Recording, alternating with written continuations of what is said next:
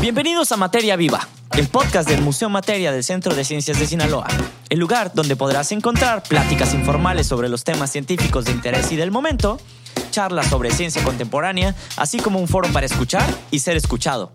Invitados especiales, temas relevantes, siempre con tus hosts Ricardo Rubiales y Guillermo Peñarroja. Llegamos hasta tus oídos como cada semana gracias a Spotify.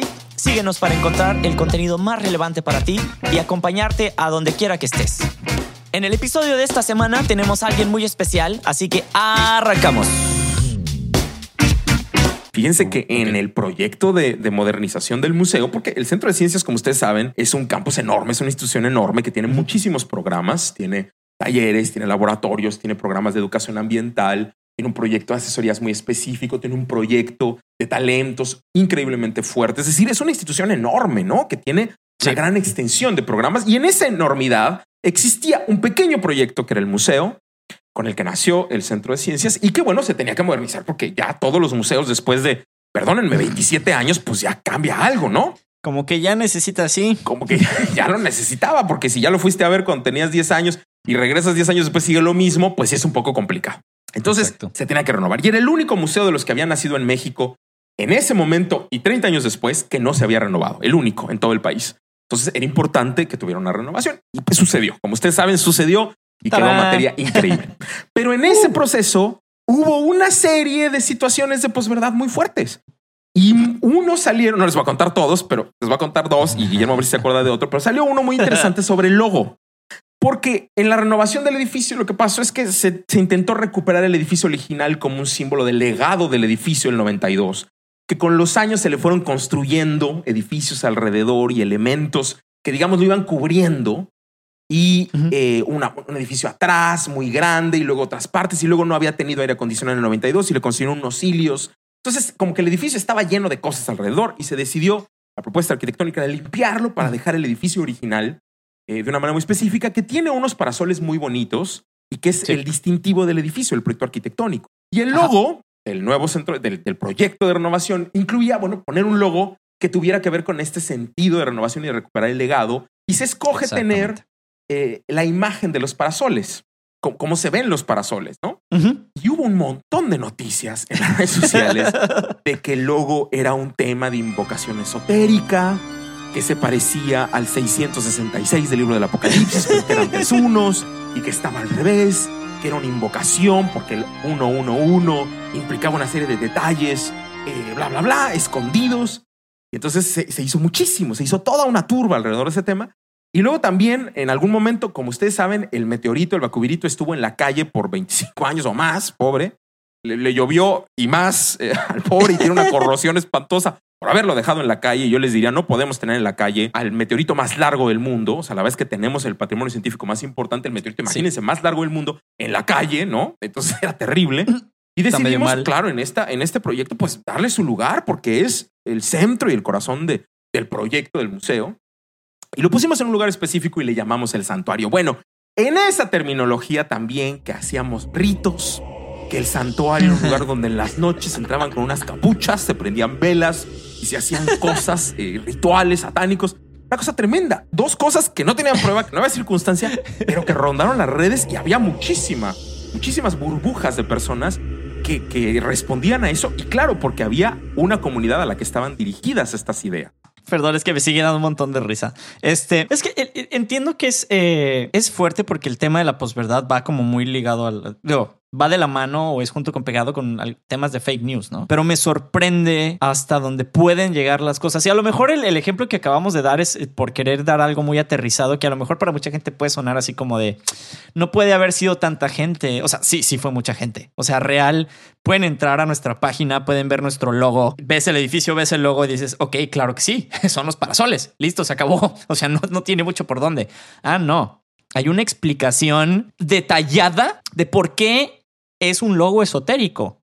Claro, mi mente es, son tres palitos, son, suman tres, tres multiplicado por dos, seis, tres veces, seis, seis, seis, perfecto, número del diablo, vámonos. Y el tema del, del bueno, o sea, e, el, tema de, oh, se llama santuario porque le rezan todos los días, o sea, no manches, o sea, tampoco es como que, en la deidad del bacubrito, arrodíllense todos, o sea, no. O sea, no va por ahí. Y fíjate que no, otro. Es que no sé también hasta qué punto, Ricardo, el, el rollo de los mitos sea considerado también como posverdad. Sí, la creencia, el mito, todo eso tiene que ver con ah. la, con la posverdad, ¿no? Por, la opinión personal, digamos. Es interesante cómo podemos poner la opinión personal a ese nivel. Ok. Sí, porque la, la otra, y, que me estaba acordando ahorita que estábamos hablando del meteorito, es. hubo mucha legata en redes de que encogimos el meteorito. ¿Cómo? No tengo idea. ¿Cómo se puede coger 24 toneladas de, de hierro? O sea, explíquenme. Alguien dígame cómo lo encojo. Tengo la tecnología de Ant-Man, no sé, lo que me digan. ¿Cómo? O sea, porque en la foto original se ve más grande. Bueno, hay que ver el año de la fotografía, el ángulo, la perspectiva y realmente ver qué, qué onda hay. Porque si es así como, lo encogieron. Bueno, ¿dónde están tus argumentos? Lo encogieron. Ok, está bien. lo encogimos. Tengo ese superpoder. Adelante. Sí, y que no hay, y que no hay, eh, digamos, evidencia, ¿no? Yo sí me he encontrado varias, me acuerdo mucho de una chica que en el museo eh, estábamos un poco, yo una chica universitaria, ¿no? Que se me acerca y mm. me dice, oye, pero este no es el real, ¿no? frente al meteorito, ¿no? Yo digo, a ver, eh, no, comprendería. ¿De qué piensas que es este de papel maché? ¿De qué, qué, qué, supone? ¿Qué, ¿Sabes cómo guardamos 23 toneladas? Pero, pero justamente tendría que ver con nuestra, nuestra creencia. Que a lo mejor esta chica está en un contexto en el cual se dice que, que no es real y que no hay una, y digamos, aunque no haya una evidencia, la creencia es mucho más importante que lo que sí está sucediendo, ¿no? Que le hubieras dicho, Ricardo, que se viniera eh, los jueves a las 12 de la noche en el cuarto creciente. En el ritual le podíamos haber explicado perfecto que, sí, que no es el real, que lo encogimos, o sea, mil cosas le pudimos haber, le pudieron haber quedado claras. Este, no, pero fíjate que ahorita que dices del tema del contexto y de, y de qué, que no sabemos que no sabemos, suena medio redundante, pero ah, en, en, algún punto en la semana te pasé un artículo que tiene que ver con el efecto este fabuloso Dunning-Kruger. Sí. Este, y está interesante para los que no sepan cuál es el efecto, porque yo hasta esta semana no sabía cuál era. Este, les voy a leer, sorry que sea tan escolar, pero la, ¿qué es este fabuloso efecto súper rápido? Así, definición tal cual de Wikipedia, ¿no? Por decirlo de alguna manera. Es un sesgo cognitivo según el cual los individuos con escasa habilidad o conocimiento sufren de un sentimiento de superioridad ilusorio, considerándose más inteligentes que otras personas más preparadas, midiendo incorrectamente su habilidad por encima de lo real. Este sesgo se explica por una incapacidad metacognitiva del sujeto para reconocer su propia ineptitud. Por el contrario, los individuos altamente cualificados tienden a subestimar su competencia relativa, dando por sentado erróneamente que las tareas que son fáciles para ellos también son fáciles para otros. Le hace en palabras para un común mortal o alguien que, porque de repente el segundo parrafito se puso un poquito más denso. Eh, cuando no sabes que no sabes, te sientes superior y cuando sabes que sabes, piensas que todos saben. Mm. Creo que sí lo dije de una buena manera. Es lo más claro posible. si no, pues regresarlo 15 segundos, volverlo a escuchar, regresarlo 15 segundos y volverlo a escuchar. Este, pero es, es interesante porque también plantea en, en este rollo que yo lo conozco mucho de no sabes que no sabes. Y de hecho se resume súper, o sea, fácil también en cuatro puntitos, que dice que los individuos incompetentes tienden a sobreestimar su propia habilidad la número dos es que los individuos incompetentes son incapaces de, reconocer la habilidad de otros. El número tres dice los individuos incompetentes son capaces, incapaces perdón, de reconocer su extrema insuficiencia. Y el cuatro dice sí pueden ser entrenados para mejorar sustancialmente su propio nivel de habilidad. Estos individuos pueden reconocer y aceptar su falta de habilidades previas. Le dice aprendiste y lograste reconocer que cuando decías que sabías, no sabías. Entonces es fuerte porque cuando tú me lo dijiste, me dijiste que era un tema de distorsiones cognitivas. Sí. O de una distorsión cognitiva en particular. Sí. Pero es, pero es fuerte porque tiene que ver muchísimo con este tema de posverdad. Porque sí hay un tema donde sí eh, me voy a incluir, ¿no? Por fines de la conversación, porque también en algún punto lo he de haber hecho. Eh, te sientes en algún punto superior por tener un bloque de información que los demás no poseen, a pesar de que no esté bien. Porque no sé que no estoy bien, mm. pero eso ya me da la chance de parar mis plumas como pavo real y decir, mira, yo sí sé, sí. pero en realidad no. Entonces es, es, es, complicado porque te decía al principio, es multifactorial y, y, entre más te metes, me imagino que más denso se pone, ¿no? Sí, es, es, un, es un proceso, digamos, psicológico muy claro que le llamamos meta-ignorancia. El, el, el no, el ignorar, fíjate, es interesante la traducción, el ignorar que ignoro. Mm. Es decir, eh, eh, soy muy ignorante y entre, entre esa ignorancia enorme ignoro que en realidad soy muy ignorante, ¿no? Y, ahí hay, un, hay una postura en la cual me, creo que siempre tengo la razón. Y eso los invito al próximo podcast donde vamos, queremos hablar del cerebro idiota.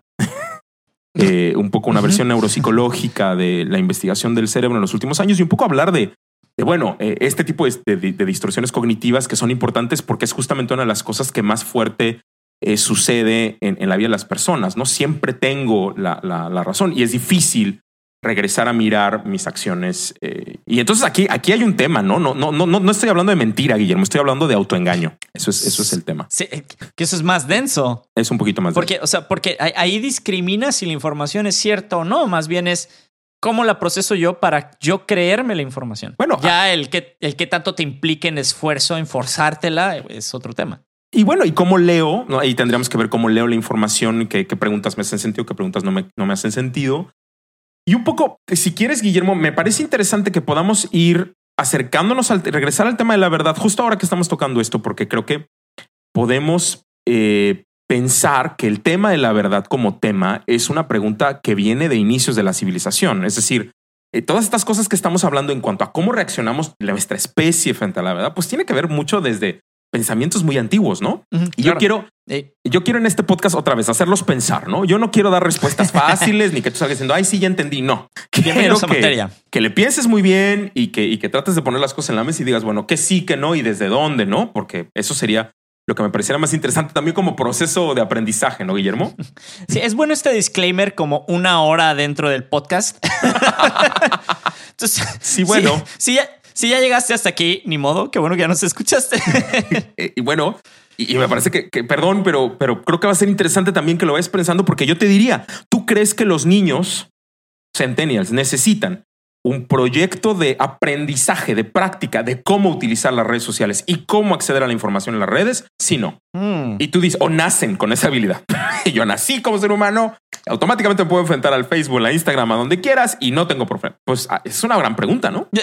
Y yo creo que es más bien como la pregunta, porque tiene, tiene toda una serie de circunstancias de las que yo me imagino que pudiéramos hablar como 7000 siglos al respecto, porque está muy divertido. Y claro, y regresamos a este tema otra vez de los constructos de lo que yo entendía como el conocimiento y como ese conocimiento es tan complejo donde necesariamente hablar de la psicología humana y cómo se enfrenta a los temas es un gran punto de discusión para hablar de los contenidos que presentamos en museos, Guillermo. Y especialmente contenidos de ciencia, ¿no? Mm. Que todavía no hemos tocado y que es un punto que traigo aquí en la mesa. No, no, no lo he tocado, ¿eh? Pero aquí pues está. vamos. En la relación entre ¿Qué estamos esperando? Entonces, déjenme ir un poco más al tema de la verdad, como regresar a este tema para, para ir cerrando y discutir nuestra percepción psicológica de la verdad en el sentido de, de, cómo es un tema muy complejo que cruza necesariamente una idea religiosa. Es decir, es muy importante que tú sepas, cuando tú mencionas la palabra verdad y, vienes de una postura occidental, hay un tema religioso que cruza por ahí. Eso me parece que es importante. Sí. Nada más para situarte. O sea, no, no, quiero que pienses que no, yo soy muy objetivo cuando hablo de... No, no sé. Pensemos un poco. Puede ser que no tanto, ¿no? Que, que para ti la verdad sí sea una cosa de revelación, de dogma, de un poco, un poco rediscutirlo, ¿no? Que, que no, que pienso que si tienes una postura lista está bien, pero que la argumentes desde un lugar donde digas, bueno, yo pienso que es así.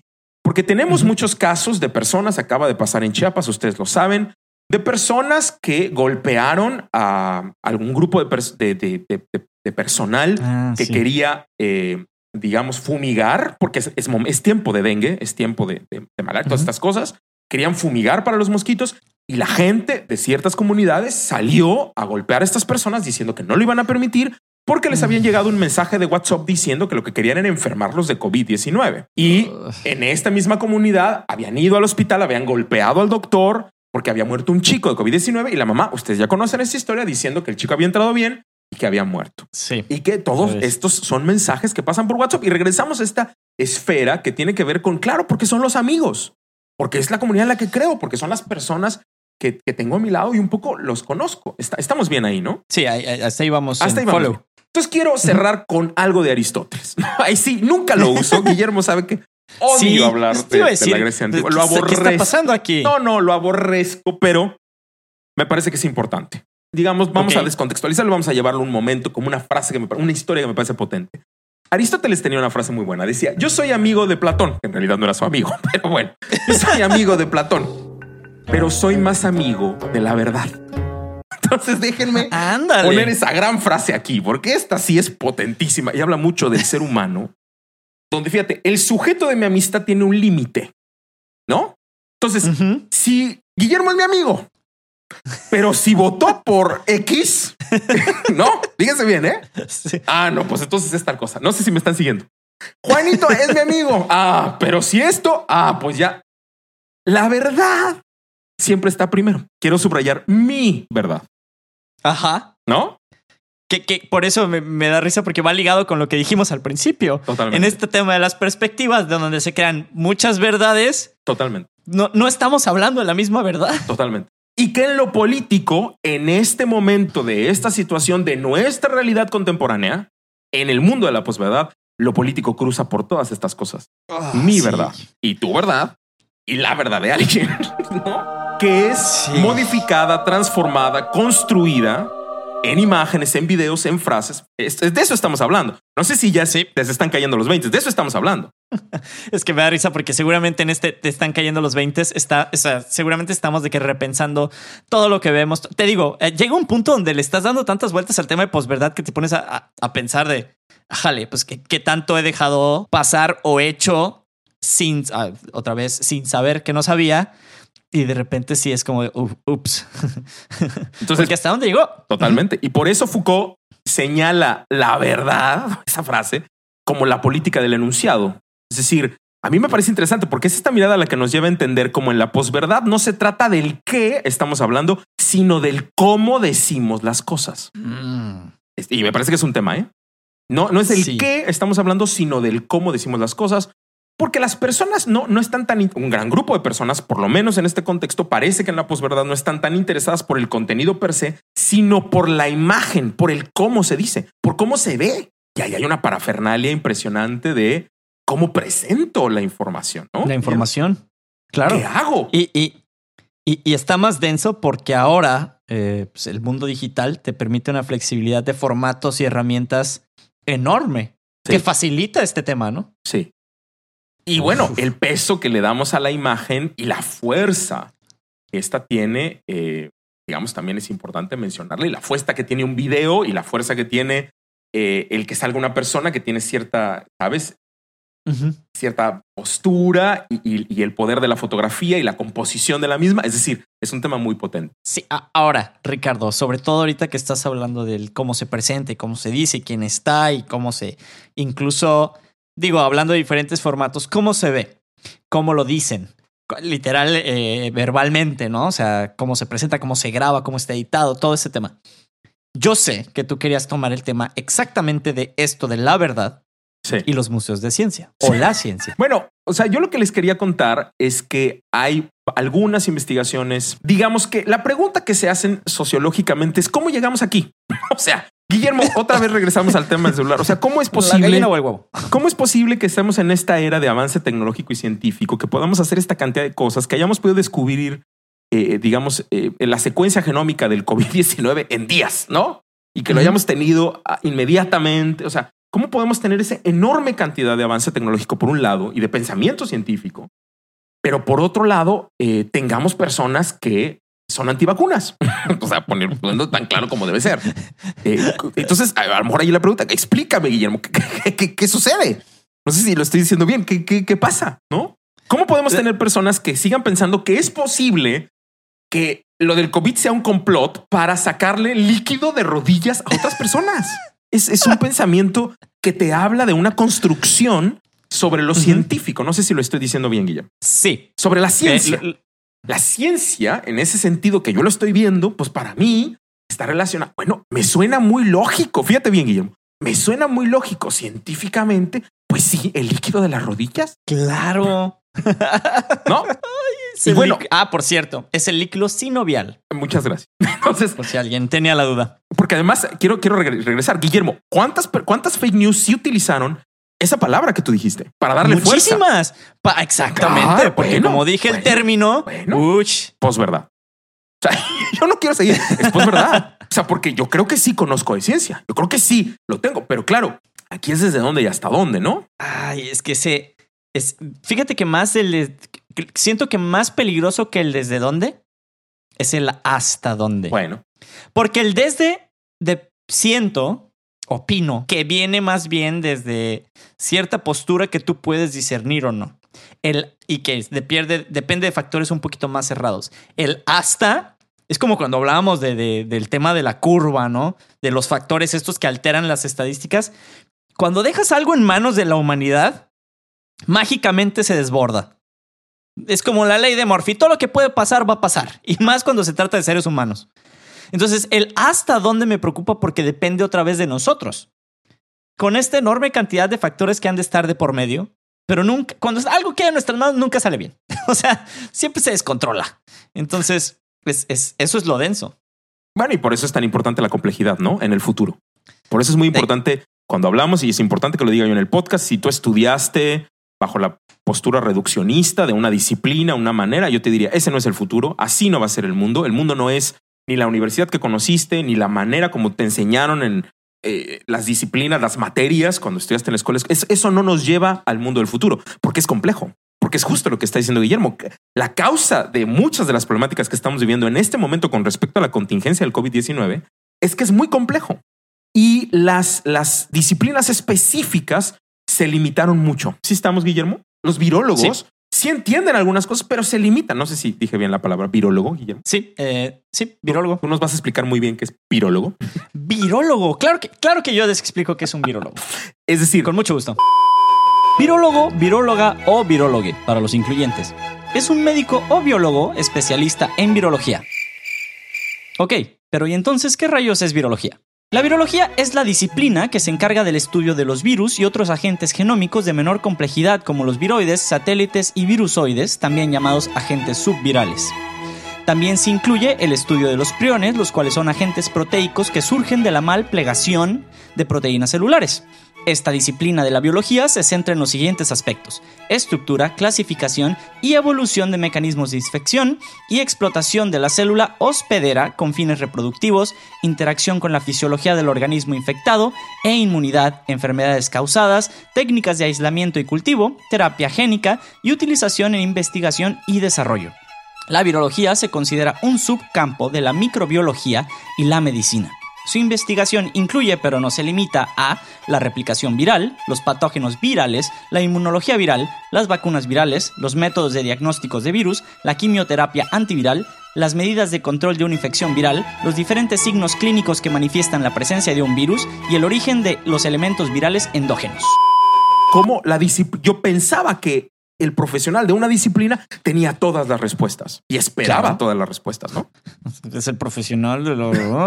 bueno, y, claro, el tema de la complejidad me parece que era importante. Ahora, quiero regresar a un tema hablando de esta circunstancia de la pregunta que les tenía de, cómo llegamos a esto sobre la encuesta del MPC 17, 2017, que Guillermo conoce muy bien.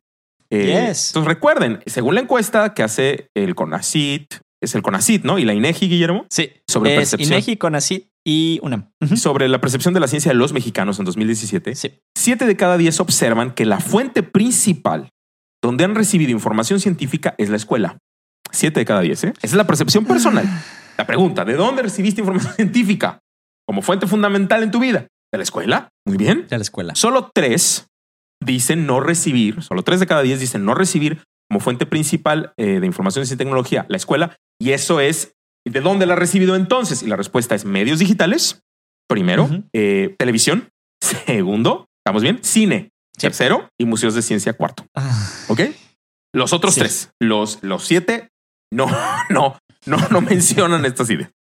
Ahora, en la encuesta hay una paradoja, porque la encuesta dice que los encuestados cuando hablan en otro momento de la información de la escuela, ellos dicen que la información que se recibe en la escuela es inútil en la vida diaria. Entonces regreso.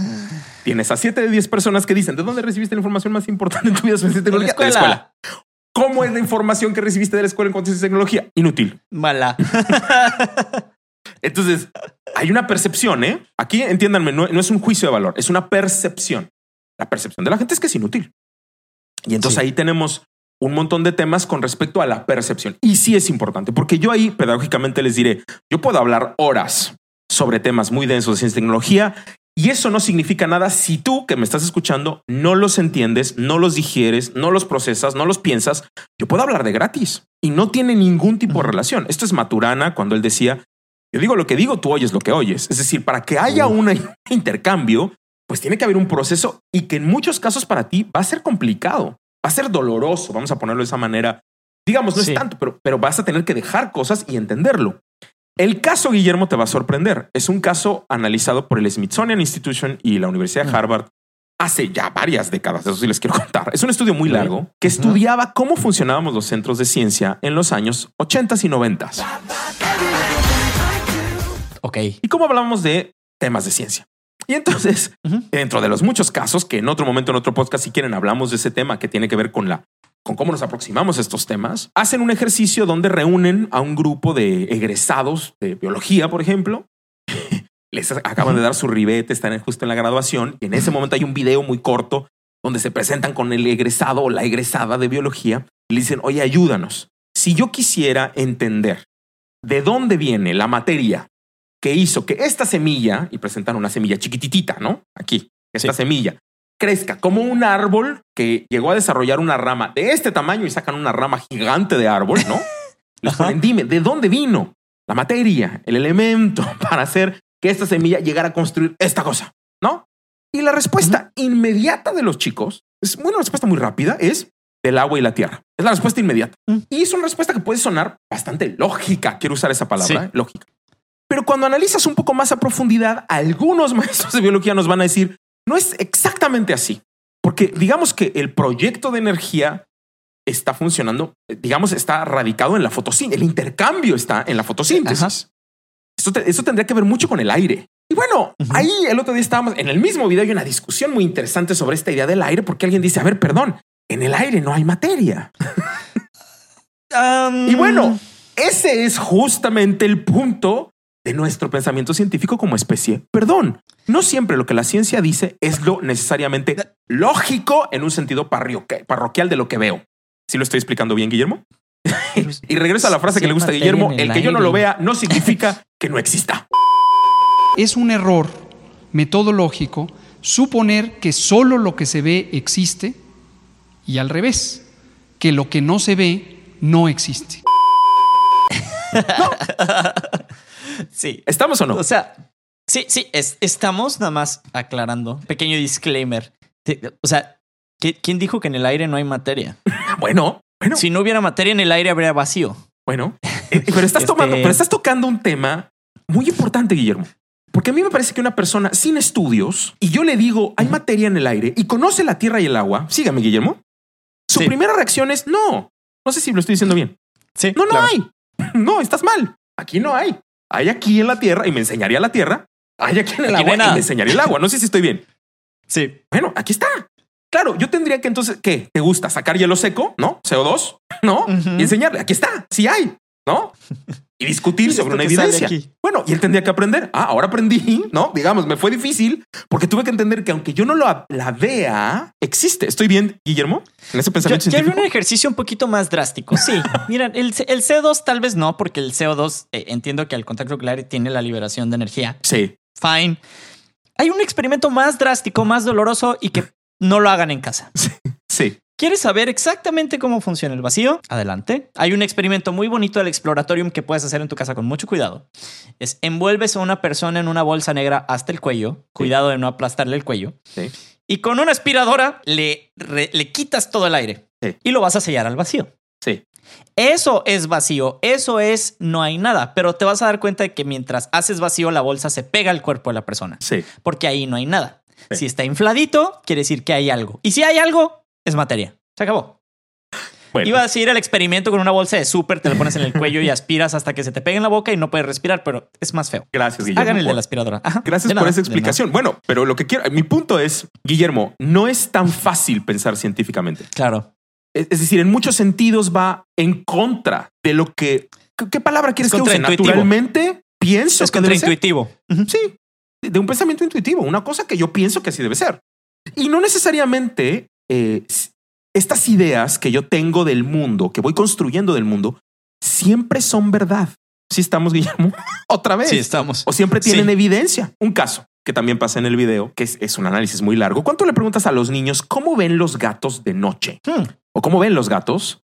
Una enorme cantidad de niños que ha tenido experiencia porque tiene mascotas y han visto sus ojos, lo que ven es que los gatos de pronto los ojos se les ponen amarillos, ¿no?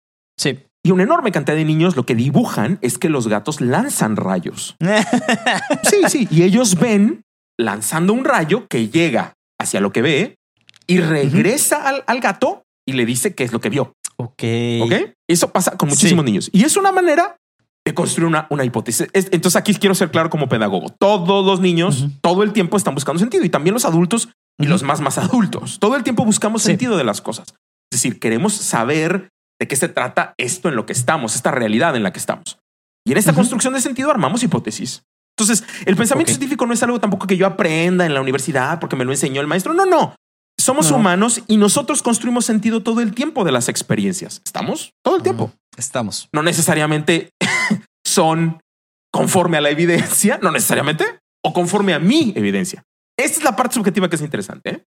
Uy, Porque la evidencia del niño, y él te lo explica, es, no, no, a ver, Guillermo, perdón. Ahí están los ojos. Perdón. Sí. No me digas que soy tonto, lo estoy viendo. Sí, aquí, claramente aquí está el láser, mira. Claro. Entonces, bueno, ahí hay una rediscusión de cómo entendemos esto, ¿no? El caso, por ejemplo, si tú hablas con otro grupo y digo, uso los niños, perdónenme, puede ser un adulto. Yo le pregunto a un adulto, oye, ¿tú crees que si te presento esta manzana en esta mesa y yo apago toda la luz de este cuarto, ¿tú podrías ver la manzana? Entonces una chica de pronto dice sí, porque yo en la noche estoy en mi cuarto, es su argumento, ¿eh? y se apagan las luces, no, ya me voy a dormir y yo veo. Ah. Pasa un poquito de tiempo, pero veo. Sí. Veo esta cosa, veo aquella, medio oscuro, medio raro, pero sí veo. Entonces, bueno, sucede el experimento. Ponen a la chica, ponen la manzana, quitan toda la luz, pasan algunos minutos, como dos o tres, y le preguntan a la chica, oye, ¿qué pasa? Y dice, no, espérame tantito. Toma tiempo. Esto es real, ¿eh? Toma tiempo. Dame, dame chance. Toma tiempo. Cinco minutos. Oye, ¿cómo ves? ¿Sí o no? No, pues espérame. Yo creo que es porque de verdad la chica empieza a lo que estábamos hablando, ¿no? A deformar la realidad. Espérame tantito. Es que sabes que estaba nerviosa y sí pasa, pero tomo tiempo. Es este mecanismo de defensa que, que, que, tú lo dijiste mejor, ¿no? Sí. Eh, pero es lo que te digo, o sea, intentas, esta distorsión de la realidad viene del no, no, no, no, no, no, no, o sea, no, o sea, así tiene que ser porque así lo he pasado. ¿Dónde me dejas si me quitas eso? Esa es, la parte importante de la creencia. O sea, y déjenme regresar al vacío. No me puedes dejar en el vacío. O sea, si, si, me, si me quitas una cosa, me tienes que dar otra. Y este experimento no me da otra cosa. No sé si lo estoy diciendo bien. Solo me enfrenta con una verdad que, que yo no poseo, o con una evidencia que yo no tengo y que yo necesito tener. ¿Estamos? un poco más psicológicamente, ¿no?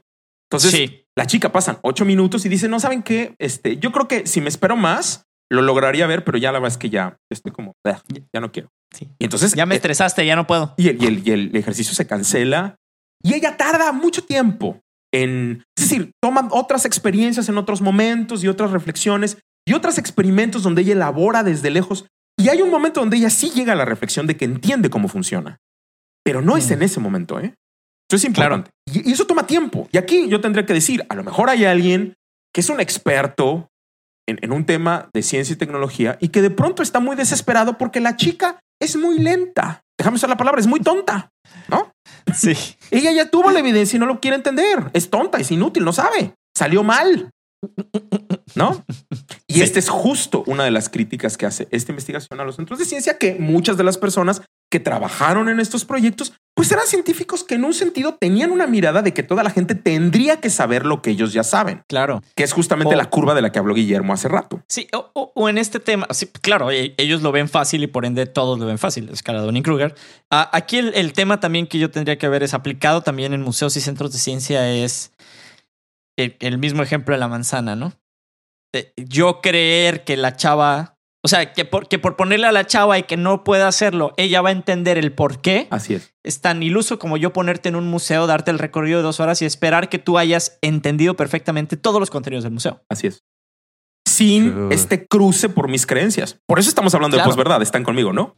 Por eso. Sí, y pensando, y pensando que tú llegas como una página en blanco, ¿no? Sin conocimientos previos, sin bla, bla, bla. Que eso es absurdo, porque otra vez yo digo, los niños y, los jóvenes que llegan a los espacios y los adultos que llegan al espacio siempre van a tener ya una creencia muy formada, ¿no? Tener una posición sobre muchas cosas. Algunas más o menos son medio endebles, pero tienen una posición de todo tipo, ¿no? Ante lo que están viendo. Claro, y, eso es lo interesante. O sea, de, de este lado, eh, dadas experiencias que tuvimos en materia con, con, la, con la, reapertura del museo, eh, es, es, parte de la experiencia divertida de los museos, ¿no? Eh, lo que te aporta cada usuario, desde dónde vienen, cómo lo platican, este diálogo que a veces puede ser frustrante, a veces puede ser muy divertido, a veces puede ser muy enriquecedor. Pero eso es la magia del museo, esta discusión, este ponerlo sobre la mesa, este no entenderle, este medio entenderle, este tener el conocimiento total y que te aporten de regreso, es, es, lo que hace que sea divertido, caótico y, bonito. Y bueno, creo que justamente ahora Guillermo está tocando mucho el tema de, de la discusión de dónde estoy yo cuando me enfrento a estas cosas y dónde lo leo. Y claro, aquí la paradoja y la gran discusión era que en muchos sentidos hay un grupo enorme de personas que hacían divulgación de la ciencia que pensaban que el público era tonto. No, salieron mal, son flojos, no entienden, no saben. Y entonces hay como un distanciamiento siempre de exclusión, porque yo no puedo hablar a sus lenguajes, ¿no? Hay una, hay una idea de que si yo hablo en su lenguaje, me estoy rebajando. Me rebajo, me abarato, que es un poco la reacción que sucede cuando hablamos del uso, por ejemplo, ahora, en este momento del COVID-19, hay muchas encuestas interesantes en, el informe de la Asociación Americana de Museos de algunas personas que dentro de ciertos, y miren que, ellos han trabajado mucho este tema y lo han discutido ampliamente, ¿eh? pero aún había algunas personas que pensaban que usar TikTok o que, eh, sabes, trabajar en Instagram desde la idea del museo es rebajar la información del museo, ¿no?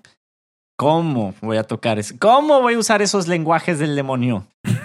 y ¿Qué también, es esto? el santuario del Totalmente. Y en un sesgo también escolar, paternalista y yo diría un poco colonialista de decir, no podemos hablar de ciertas cosas con la gente porque la gente es muy tonta, mm. que también implicaría esta mirada de yo doy lo que yo creo que tú necesitas. No escucho dónde estás para darte lo que creo que necesitas. Si es que necesitas algo, a lo mejor no necesitas nada, ¿no? Es un poco como estas discusiones de más, amplias de las pedagogías contemporáneas que nos ponen en esta eh, discusión. Ok.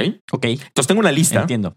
De un divulgador de la ciencia asustado por las redes sociales. Ajá. es un texto que yo les puedo compartir si les interesa.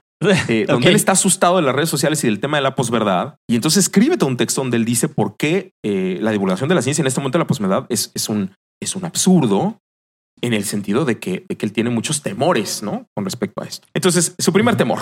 Él piensa que el primer temor es que exponer, otra vez les había contado, los temas de la verdad científica en las redes eh, socava, disminuye o abarata las investigaciones. Es decir, el dárselo al gran público hace que mm. las investigaciones se reduzcan, se diluyan, se quita miedo.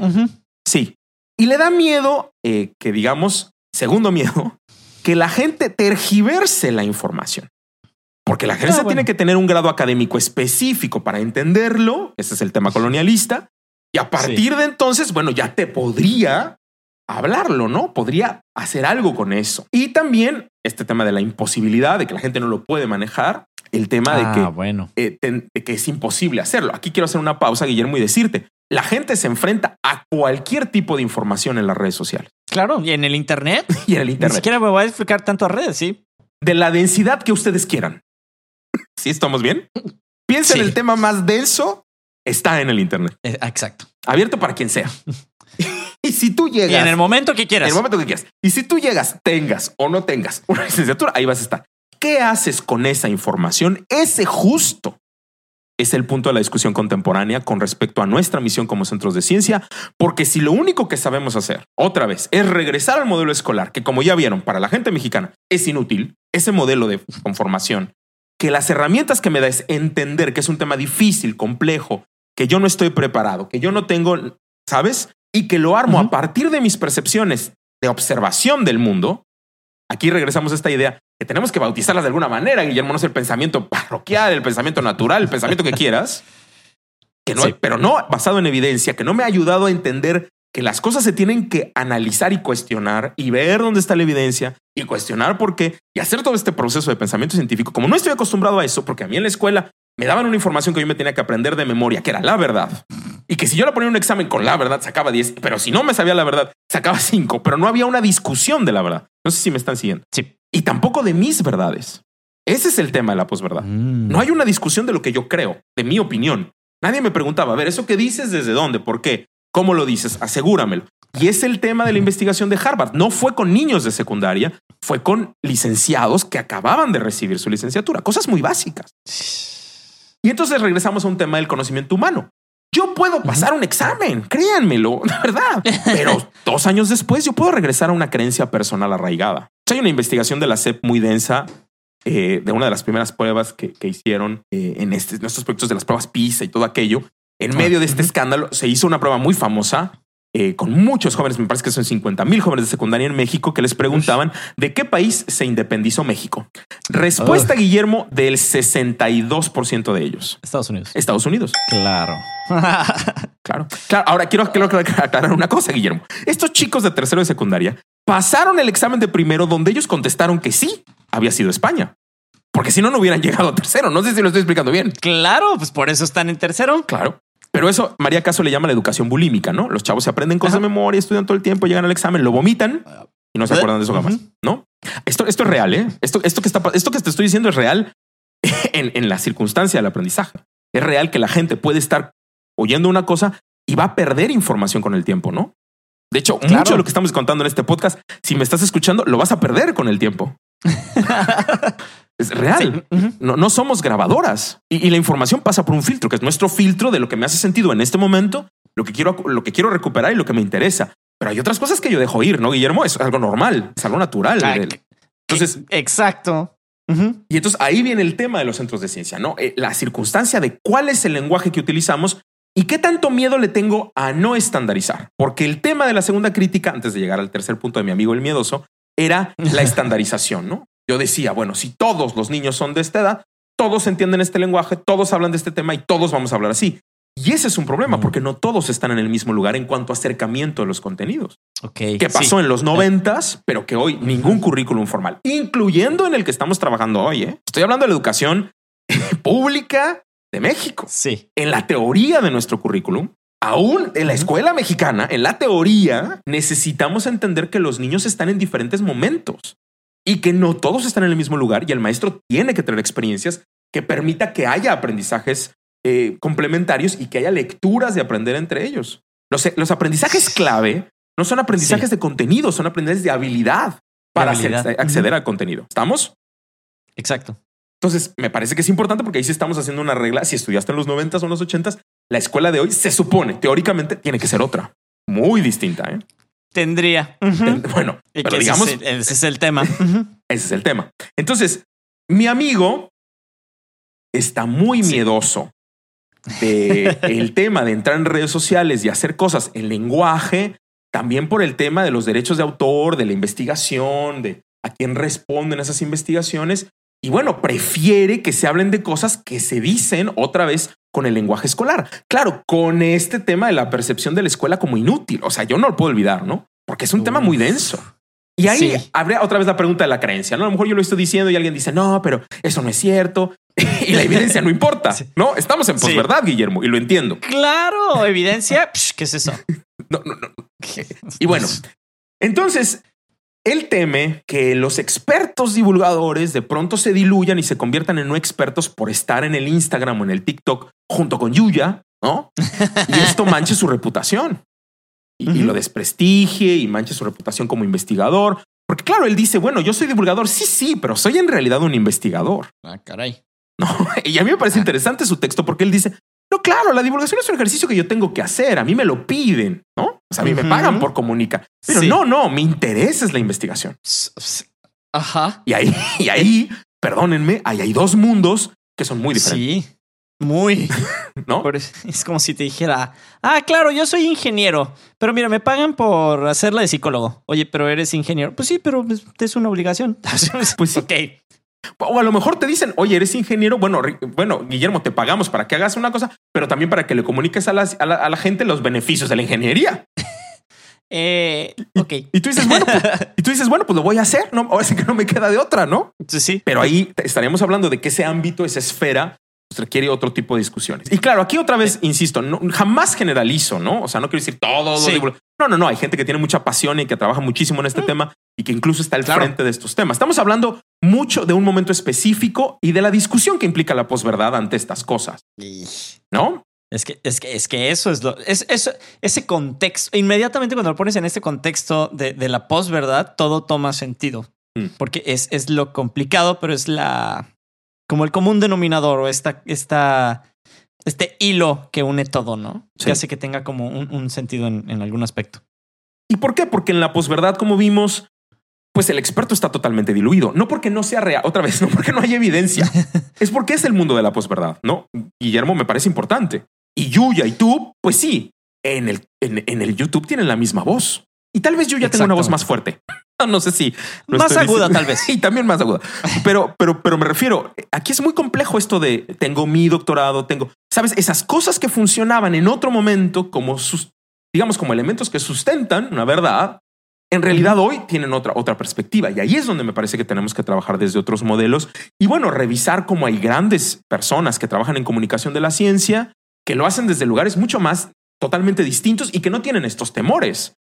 O sea, ¿sabes? Javier Santaolalla no tiene miedo de, de que lo vayan a, vayan a manchar su reputación, si lo estoy explicando bien. Exactamente. Y, y, y, es donde los personajes esos fabulosos que todo el mundo ha escuchado sobre ellos, de los, no los quiero tocar tanto, más bien no quiero que, no quiero que sean tan relevantes, pero tienen un peso. Sobre todo ahorita que hablaste de Javier Santolaya, los influencers. Claro. Estás en el mismo, estás en el mismo campo de juego. Divulgador, investigador científico.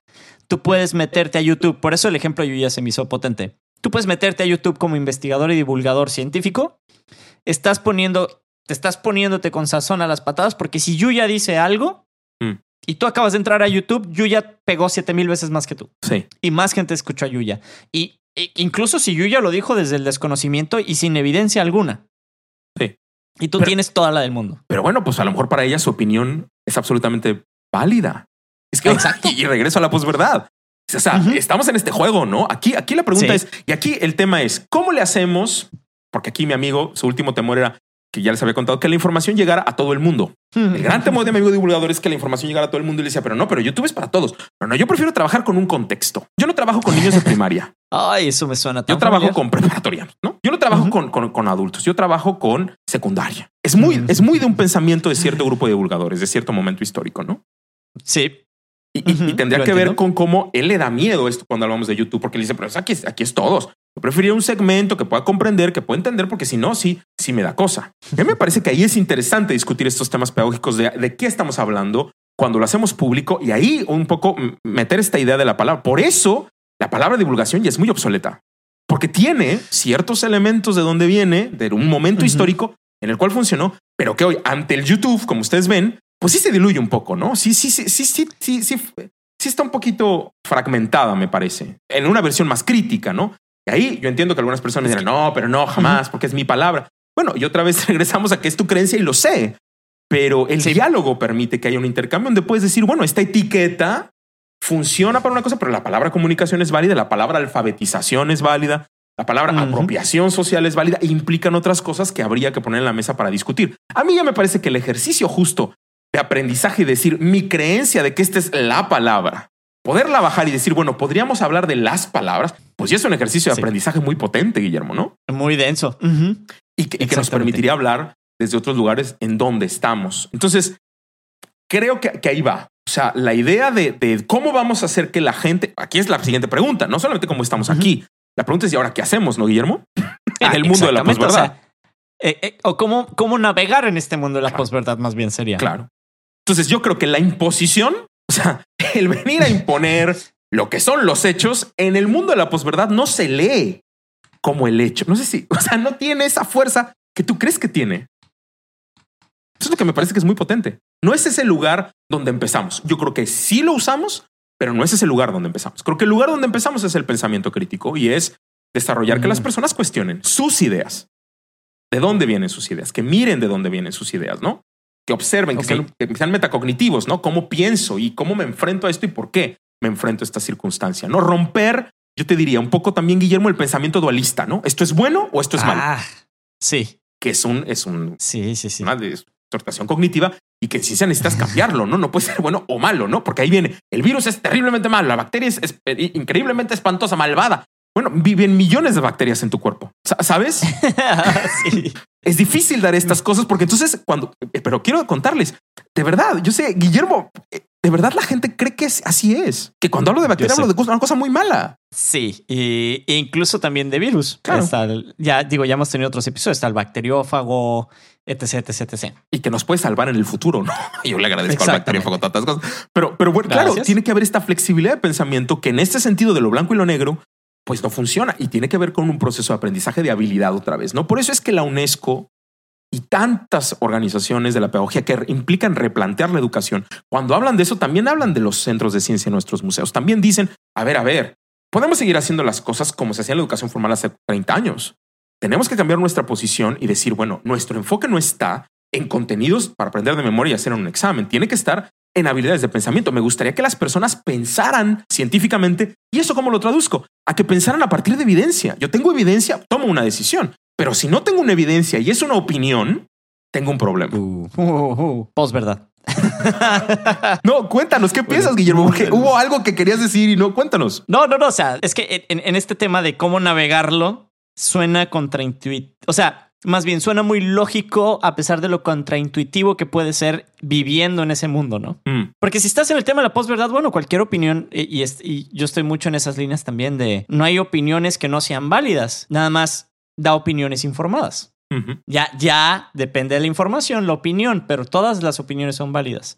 Y creo que eso en el mundo de, la posverdad gana mucho peso porque entonces toda opinión tiene peso. Claro. Dependiendo de dónde se vea, porque no requiero de ninguna evidencia. Absolutamente. Y a lo mejor ahí la, la, diferencia es tener evidencia, porque a lo mejor, Guillermo, puedes tener una opinión con información, pero no sé si la información es evidencia. Exacto. ¿No? Y, ese, es, ese, es, un tema que me parece importante tenerlo en la mano y poder digamos, moverlo y, dialogarlo, como el tema de la evidencia. Y a lo mejor necesariamente no siempre tengo la evidencia, pero tengo la claridad de qué sí tengo y qué no tengo. Es, una, es un ejercicio como de pensamiento. También yo les diría, no creo que sea tan fácil, ¿no, Guillermo? En la posverdad. Claro. Y, y, porque incluso si lo llevamos hasta el nivel de tener la evidencia, ¿cómo sé que tu evidencia es certera, es verdadera, no es falsificada, no la creaste? O sea, es, es, todo un tema súper denso. Es todo un tema súper denso, pero también por otro lado yo les diría, y a, lo mejor ahí sí creo que tenemos que pensarlo muy claro con respecto al futuro, ¿no? Como ustedes saben, la pedagogía eh, contemporánea y esta reflexión de, los educadores y pedagogos más contemporáneos y la propuesta de la UNESCO de replantear la educación y el hecho de tener a la educación como el objetivo cuatro de los objetivos de desarrollo sostenible para el futuro, es que creemos que nuestra educación tiene que buscar eso porque el mundo que viene no va a ser distinto, Guillermo. Es decir, no creemos que en el mundo futuro haya un ente, llámale como tú quieras, el sacerdote, mi papá, este, que me dé la verdad absoluta. No creemos. Creemos que esto se va a hacer cada vez más complejo, porque así, así parece que está sucediendo, ¿no? O sea, no, no parece que, tendencia. que vamos a tener estos verificadores que van a... En algunos casos hay que revisar las fuentes y me parece que es un ejercicio que hay que hacer, pero de todas maneras es un ejercicio crítico. No sé si lo estoy diciendo bien, Guillermo. O sea, necesito tener esta, este, esta postura de evaluación, digamos, de valoración de lo que tengo en las manos. Y ahí hay un ejercicio crítico, ¿no? Y que vendrá de todos lados y de todas las personas. Y eso no está mal tampoco. O sea, no me parece malo el que tengamos una posición crítica, ¿no? No, al revés, sería tan útil. O sea, porque propiciaría otro tipo de pensamientos, de actitudes, de conductas, de esquemas de aprendizaje. Eh, siento que, que, que, lo haría más rico, pero siento que la recompensa es muy buena, pero también el riesgo es mucho. No sé si me explico. Sí. Porque así como te puedes ir y, vivir en el mundo de la iluminación y de, sí, soy, soy experto y soy súper eh, crítico y toda la información la filtro y demás, hay gente que se va a ir al completo puesto. Y eso es lo tricky. Pero, pero que ya los tienes ahí, ¿eh? O sea, a lo mejor alguien con nosotros, un filósofo un poco te diría, Guillermo, pero ya hay esos, ya hay esa comunidad de extremos, ¿eh? Y otra vez te regreso a los antivacunas, que tú nunca quieres hablar de ellos, pero ahí están. No, pobrecitos. O sea, no, y, no está mal. Lo que te digo es, ya existe un grupo que teniendo evidencia te va a decir no. Son, son como el T-Rex. Si no los veo, no. Si, no me muevo, no me ven. Cada vez hay más ideologías de ese tipo. Y en el COVID-19 hemos vivido muchas muy radicales. Por eso creo que es importante repensar nuestra manera de hacer contenidos y otra vez como que los retaría a esta idea del pensamiento. Otra vez, en la cultura de la sospecha, el problema, Guillermo, es que yo no sospecho de lo que me dice José Luis, mi primo. ¿Vamos? Ok. Yo no soy crítico con José Luis. Soy crítico con las otras personas, especialmente los que traen bata. ¿Sí? Sí. Y si soy millennial y tengo un problema como un gran grupo de millennials, por supuesto, no todos, pero un gran grupo de ellos sí, tengo un problema serio con la autoridad y que le creo más a lo que dice mi celular y mi búsqueda en Google que lo que dice un adulto de 50 o 60 años frente a mí, porque esto también es una realidad en un gran grupo de millennials. Pues entonces ahí tienes la opinión la evidencia y el ejercicio de la posverdad ubicua en todos lados. Por, por, eso yo insistiría, ¿no? O sea, creo que lo crítico está padre que critiques al adulto y que digas, bueno, no, no creo que tenga la verdad. Y esto pasa mucho en ejercicios con padres, ¿no? De ciertas edades, especialmente más jóvenes, pero y con maestros también, ¿no? Específicamente con maestros. Pero no, no solo te pido que seas crítico en esa cultura de la sospecha, también sé crítico con lo que te dice tu primo, José Luis, y lo que dices tú, desde dónde lo dices, ¿no? Exactamente. es que, o sea, se dice tan fácil. Exactamente. Sí, claro que sí, estoy de acuerdo. Y sé que es tan complejo al mismo tiempo. Claro. Pero baby steps, paso a paso. Y, estamos hablando ahí otra vez de temas de aprendizaje que no son comunes. Y yo sé que cuando tú piensas en escuela o en pedagogía, pues no piensas en esto. Pero estas son mm. cosas de pensamiento, ¿no? Lo que nos interesa en los últimos años no es que tú tengas mucha información, porque la verdad es que descubrimos que estás. ¿Cuántas, ¿Cuántos años crees, Guillermo, que una persona, bueno, cuántos años estuviste tú sentado en la escuela formal, en el modelo escolar? Digamos, si entraste, no sé si entraste a preescolar, pero si no, dejemos preescolar porque muchos niños no entraron. Si entraste en primaria, ¿cuántos años estuviste sentado recibiendo, no sé si lo pusiéramos en kilos, esas toneladas de información? de, información. ¿Cuántos años? Más o menos. 16, más los tres de Kinder, porque sí fue Kinder. Ok. 16 este, es una vida, ¿no? Bueno, entonces tienes sí. 16. ¿Cuánta de esas toneladas de la información, en porcentaje, cuántas de esas toneladas de información utilizas hoy en tu vida cotidiana, diariamente? No la que usas a veces, este, diariamente, este, porcentaje. Más o menos, ¿no? No es un examen. Más o menos. Este. Ay, se me cortó. Eh, no. ¿Qué te diré? Bueno, eh, si quieres, dejémoslo abierto. 20, 20 es mucho. Bueno, dejémoslo abierto. 10%, sí. ¿Qué, piensas el, tú que me estás escuchando? Reflexionen. 16 años en un lugar. ¿Cuánto? Y vamos a hacerlo más específico de tu licenciatura. ¿Cuánto en tu trabajo? Porcentaje. Uf, o, sea, o sea, no quiero ser, ser crudo ni, ni, fatalista, pero, pero la educación em, tradicional del siglo XX tiene muchas complicaciones. Estamos en un reto muy denso de las circunstancias. Estamos en un reto a todos los niveles, ¿no? Y ahí hay un rechazo. Es importante, ¿no? Hay un rechazo a esta institución que, que, digamos, no sé si prometía, pero, pero presentaba una cosa y hay una circunstancia. Hay un sociólogo, déjame acabar un poco, Guillermo, con esto del rechazo, que me parece importante verlo psicológicamente. Hay un sociólogo de la UAM eh, en México que estuvo analizando la circunstancia de los millennials que hoy estaban en la universidad. Y presenta una realidad muy cruda, ¿no? Él dice, si tú sales de la universidad, si eres un millennial que tiene 25, 24 años y sales de la universidad hoy, en promedio, los millennials que están saliendo de la universidad están tardando entre dos años y a veces hasta tres en encontrar un trabajo en su área. Y entonces hay una, ¿cómo le podemos llamar, Guillermo? ¿Una frustración? Sí. Bueno, porque sus papás, mínimo. Eh, claro, sus papás tienen que te gusta 60, ¿ok? Sí. 50. ¿Algo a lo mejor algunos? Cuando ellos estudiaron, el trabajo en inmediato. ¿Estamos? Claro, licenciatura igual trabajo. En inmediato. Y tener una licenciatura era una garantía, Guillermo, de trabajo y de un modo de vida, que hoy ah. es un sueño para los tener, tener licenciatura en ninguna forma, y no quiero ser fatalista, perdónenme, es una garantía de nada.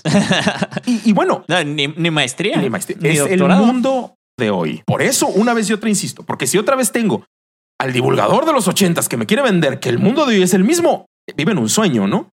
Y ahí hay una responsabilidad social, desde mi punto de vista, como servidor público, si quieren verlo, en el cual yo no puedo vivir en ese engaño. Es un engaño, es un autoengaño. No, no, el mundo es otro, las necesidades son otras y mi trabajo con estas poblaciones de jóvenes tendrían que ser otras. Unas que les dieran las herramientas para enfrentarse a este futuro incierto, rápido, complicado, cambiante, flexible, líquido, ¿no? Claro, pero si no en la otra postura es muy fácil porque yo sigo dando lo mismo alegando que a ti no te funciona. Claro, pues claro, porque tú estás mal. Pues lo que decíamos, porque tú estás mal, porque tú no sirves, porque saliste chueco, porque eh, etcétera. Exacto. Claro, claro. Sí. Entonces, cerrando un poco el tema de este rechazo a la institución, creo que sí es importante ver de dónde viene la cultura de la sospecha, ¿no? Del sospechosismo. o sea, de esta idea de, bueno, hay instituciones que no están respondiendo y hay situaciones que no están respondiendo y bueno, a lo mejor hay un grupo de población que dice, bueno, ante esta circunstancia yo no quiero creer. Hoy estábamos en una conversación muy interesante y me llamó la atención que estábamos platicando con un millennial que de verdad me, cae increíble. él, de pronto, él de pronto hizo una frase muy potente. Me decía, fíjate que yo no sé esta circunstancia de ahorita. Que yo veo a la gente muy tranquila, muy bien, muy común. Guillermo, ¿Qué significa esa frase en lo que estamos hablando de la posverdad? ¿Te acuerdas? La que estábamos hablando hoy en nuestro en esta llamada de pues ya la verdad no sé si, si pasó no. Ya esto del COVID, no sé ah, qué decirles porque pues aquí toda la gente está bien y pues sí, yo sé que si hay algún. Además, él decía la evidencia, él decía, pues sí, si hay algunos que se están muriendo, pero tengo, no sé, tengo mis. Guillermo, es posverdad. Sí, yo sé. Él tiene un argumento tiene un argumento que no sé si es, ¿sabes? Tiene el argumento de que la gente está bien y que lo ve y que todo no pasa nada. tiene un argumento. Ahora, no es el argumento de nuestra evidencia. Por eso yo creo que tenemos que vivir un cambio, incluso los que trabajamos en comunicación de la ciencia de apropiación social, un cambio también en nuestra manera de entender nuestras verdades, ¿no? Escuchar al otro. Si yo entiendo dónde estás tú, bueno, es más fácil que yo dialogue desde donde tú hablas, porque ahí hay otra, otra, otra manera de acercarte el tema. Pero si yo te impongo una forma, mi forma, creo que ahí habría un rechazo de no digestión y ahí es, donde te perdí. Es que también eh, siento que estás hablando de, de habilidades de comunicación con, con habilidades humanas. Ay, no, no sé. Digo, yo me hago bolas porque ya sabes, o sea, no, no es que sea súper experto en estos temas, pero es comunicación más empatía. Y siento que si tienes una, no necesariamente tienes la otra. Mm. Puedes ser bueno comunicando, pero no necesariamente ser empático. Entonces puedes platicar con él, intentar comunicarte con él, pero no necesariamente puedes ponerte en, el, en un canal donde él pueda recibir esa información de una mejor manera. Entonces no, no, no sé si estoy haciendo mucho sentido, pero también es complicado porque ya empiezas a agregar una serie de habilidades que entonces requieres para poder transmitir tu mensaje o entender para ver cómo modificas tu mensaje. Y ahí totalmente yo recuperaría la palabra o el contexto del educador, ¿no? Porque yo entendería que el educador, el pedagogo, digamos, en ese sentido, bueno, debe ser empático porque es el primer eje del, proyecto pedagógico, a poner, tener la capacidad de ponerse los zapatos del aprendiz y un poco verlo desde ese lugar, porque todo es modelado. Y por otro lado, me parece que todo educador que no tenga comunicación, pues no sirve, pero a lo mejor ahí es justo de lo que estamos hablando de la complejidad. O sea, en ese sentido transdisciplinario, si yo quiero trabajar en estos temas de comunicación, necesito tener también el input de la pedagogía o de la educación, como concepto, ¿no? La nueva educación, la educación contemporánea que busca estas reflexiones más constructivistas, ¿no? Claro, y, que, el, que el educador se concibe también como, sorry que entra a mi mente ingenieril, este, es, es es como si fuera un, lazo cerrado, ¿no? Otra vez regreso a los ejemplitos esos que les di el episodio pasado también. Si tienes un rectángulo, llega un punto donde en tu rectángulo hay un bloque que se llama tu alumno o tu aprendiz, pero siempre estás en una retroalimentación constante con él.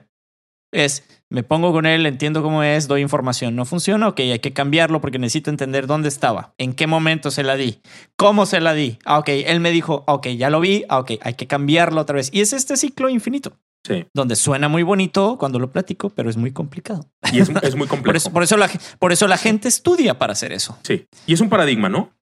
Porque lo fácil es que yo llegue y ponga una cosa y yo diga, sabes, lo mismo toda la vida, todos los años, a toda la gente, a todas las generaciones y, sea como todo igual.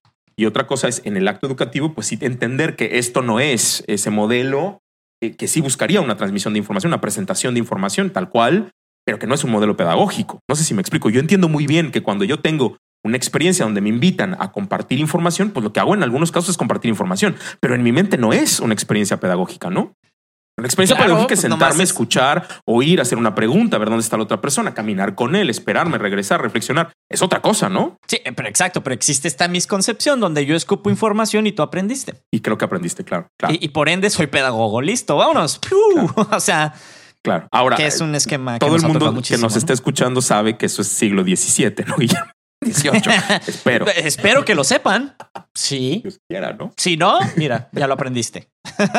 Entonces ahí está, eh, Guillermo, nuestros retos en posverdad. El Museo de Ciencias, sin duda, tiene que trabajar en estos elementos. Me parece que somos un lugar donde podemos traer evidencia. Creo que podemos traer mucho contraste de temas. Creo que podemos despertar muchas disociaciones cognitivas que permitan justo que no te vayas, ¿no? Modelando la realidad para que se acomode a tus convicciones, sino que por el contrario, te ayude a hacer un proceso digamos, contenido y cuidado, pero sí un proceso de cambio de perspectiva y de, posición. Claro, y, y, que como dices tú, ¿no? O sea, es necesario como centros de ciencia, pero creo que en algún materia viva de los que hacemos en vivo, tenemos un programa en vivo que se llama Materia Viva. Escúchenos si no lo han escuchado. Más bien, sintonícenos o como se diga, si es en Facebook Live, donde tiene que ver con más que la necesidad es yo concibo al museo como el espacio para hacerlo, ¿no? Mm. O sea, donde realmente se vuelve como el lugar ideal para lograr hacer este ejercicio. Mm, Entonces, es, Es lo que creo que es interesante en ese aspecto. Sí, eso es un lugar ideal donde yo sé que puedo ir, que nadie me va a decir tonto. estoy esperando que eso pase, ¿no? que nadie me va a decir tonto, nadie me va a calificar, nadie me va a hacer un examen, nadie me va a estar haciendo preguntas de examen si entiendo, si no entiendo. Y que puedo poner en cuestionamiento mis ideas sin tener que decirlo, ¿eh?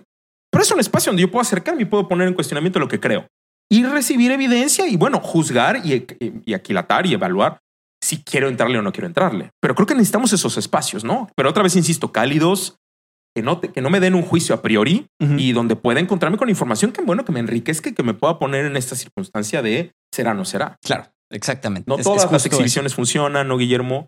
No todo el aprendizaje es inmediato, la gente necesita ir, no una vez, sino dos veces, sino tres, sino cuatro y que cada uno requiere su tiempo para vivir esta experiencia, porque cada uno está en un proceso de aprendizaje distinto en diferentes temas. Claro, y que no por ir, incluso aunque sea en la primera y lo captes, no es toda la información, es un, es un bloquecito donde tú puedes tomar esa información, llevártela, expandirla, abordarla de diferentes puntos, o sea, es lo, lo interesante de los espacios de los museos de ciencia. Así es. Y si como Guillermo dice, yo no tomo esa pequeña información en este pequeño momento, que para mí me detonó curiosidad o que no era realmente importante, pero no, no me la llevo sino que me llevo o regreso con una información enorme, no voy a aprender. Tengo que llevarme esto pequeño ahora, que parece tonto o pequeño, pero que me va a servir en el futuro para seguir extendiéndolo y entendiendo otras cosas. Exacto. El aprendizaje se hace poco a poco en fragmentos pequeños y se va construyendo, ¿no? Y hay, cosas que yo voy a ir viendo que me van a ir enriqueciendo. Y ahí yo te diría, y lo vamos a ver en, el, en dos podcasts más, recuerden que vamos a hablar de cultura mainstream, pero tiene que ver uh. con cómo el cine nos educa increíblemente y lo vimos en la encuesta, ¿no? La gente sí ha recibido mm, claro. una enorme información de ciencia en el cine. Ojalá Dios quisiera que esa información pudiera ser traída a otros espacios donde lo que yo vi allá me hace sentido acá. Bueno, ya estoy entendiendo de dónde sí, de dónde no, y hay un espacio donde lo puedo discutir. Es que es justo el, el tema de tener espacios para eso.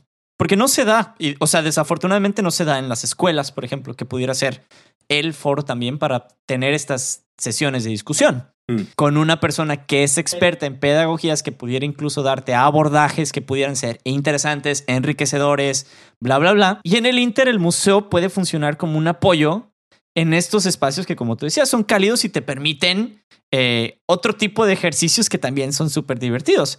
Porque lo, shocking es que lo que tú decías ahorita también del empecit del cine, pues sí, obtienes información de, ciencia y tecnología a través del cine, que es un gran número de personas, y, cómo puedes ayudar a que esa información haga o no haga clic. ¿Qué va a pasar con Dark en 10 días comercial. Digo, porque ¿por qué menciono Dark? No, no porque sea una buena serie, sino porque la temática tiene que ver, incluso creo que con todo lo que hemos hablado del tema de posverdad, de lo que yo creo, de lo que tú crees, de las teorías, de las evidencias, de bla, bla, bla. Es, es una serie bastante divertida porque todo eso lo pone como en juego y, está divertido, ¿no? Por, por, eso lo menciono, no crean que por otra cosa. Y bueno, ya este cerrando, una pregunta para Guillermo que yo tengo con respecto a las series para que nos salte a, cultura mainstream es ¿cuánto en el contexto de las series contemporáneas, cuántas crees que están interesadas o de mencionar en algún momento el tema tecnológico? Uf, uf. Bueno, pues entonces ahí hay una pertinencia, hay una serie de contenidos y una serie de elementos de posverdad que me parecen muy importantes tenerlos en cuenta. ¿Cuánta esa información es, como alguien diría, totalmente verificada, clara, puesta? Bueno, algunas cosas evidentemente, pero otras cosas pueden pasar por la interpretación de la persona y se pueden ir por otros lugares. Claro, o, la falla al distinguir la ciencia ficción de la ciencia, que juegan en líneas muy delgadas. Ahorita, ¿no? Es, bueno, ese, ese es un campo de trabajo en el que estamos y que me parece interesante, que lo vamos a dejar pendiente para cuando hablemos de cultura mainstream, porque créanme que sí hay algunas circunstancias muy divertidas y muy potentes de discutir una news que no sé si es hablando de la posverdad, ¿no? La, la opinión, el grupo de niños que encontraron una araña y se dejaron picar cada uno porque querían que como super como el hombre araña, ¿no? Porque, porque eso decía que si la araña me pica, entonces ya, bueno, un poco rediscutir, porque a lo mejor tú dices, jajaja, qué tontería. Bueno, no. Hay una verdad ahí o una opinión que me hace pensar una cosa o la otra. Exactamente. Y, y que te lleva a tomar, o sea, no solo opinar, que te puede llevar a acciones a tomar una decisión. Bueno, y regresamos al tema del cloro, el señor con, el, con la pistola y toda la posverdad en la que estamos, ¿no? Justo. Justamente. Justo. No es un niño, no son unos niños con una, con una araña, ¿no? Quiero que, o sea, lo hice como el final, porque eso es muy obvio, pero hemos visto ejemplos de, todas las edades, ¿no? Más drásticos, sí, y más fuertes, y con mayor impacto, por decirlo de alguna manera que es lo peligroso y lo, lo tenebroso del, del, mundo de la posverdad. Así que mis amigos y amigas, espero que la sesión haya sido no, no, tan, no tan densa, Eh, pero les agradezco, le agradezco mucho a Guillermo y nos vemos muy pronto. Nos vemos en el siguiente episodio, Cultura Mainstream. Hasta luego. Recuerda que puedes encontrarnos en todas nuestras redes sociales, Facebook, Instagram, Twitter y estar al pendiente de este y cada uno de los episodios que tenemos para ustedes cada semana. Los esperamos muy pronto en este programa que fue Materia Viva.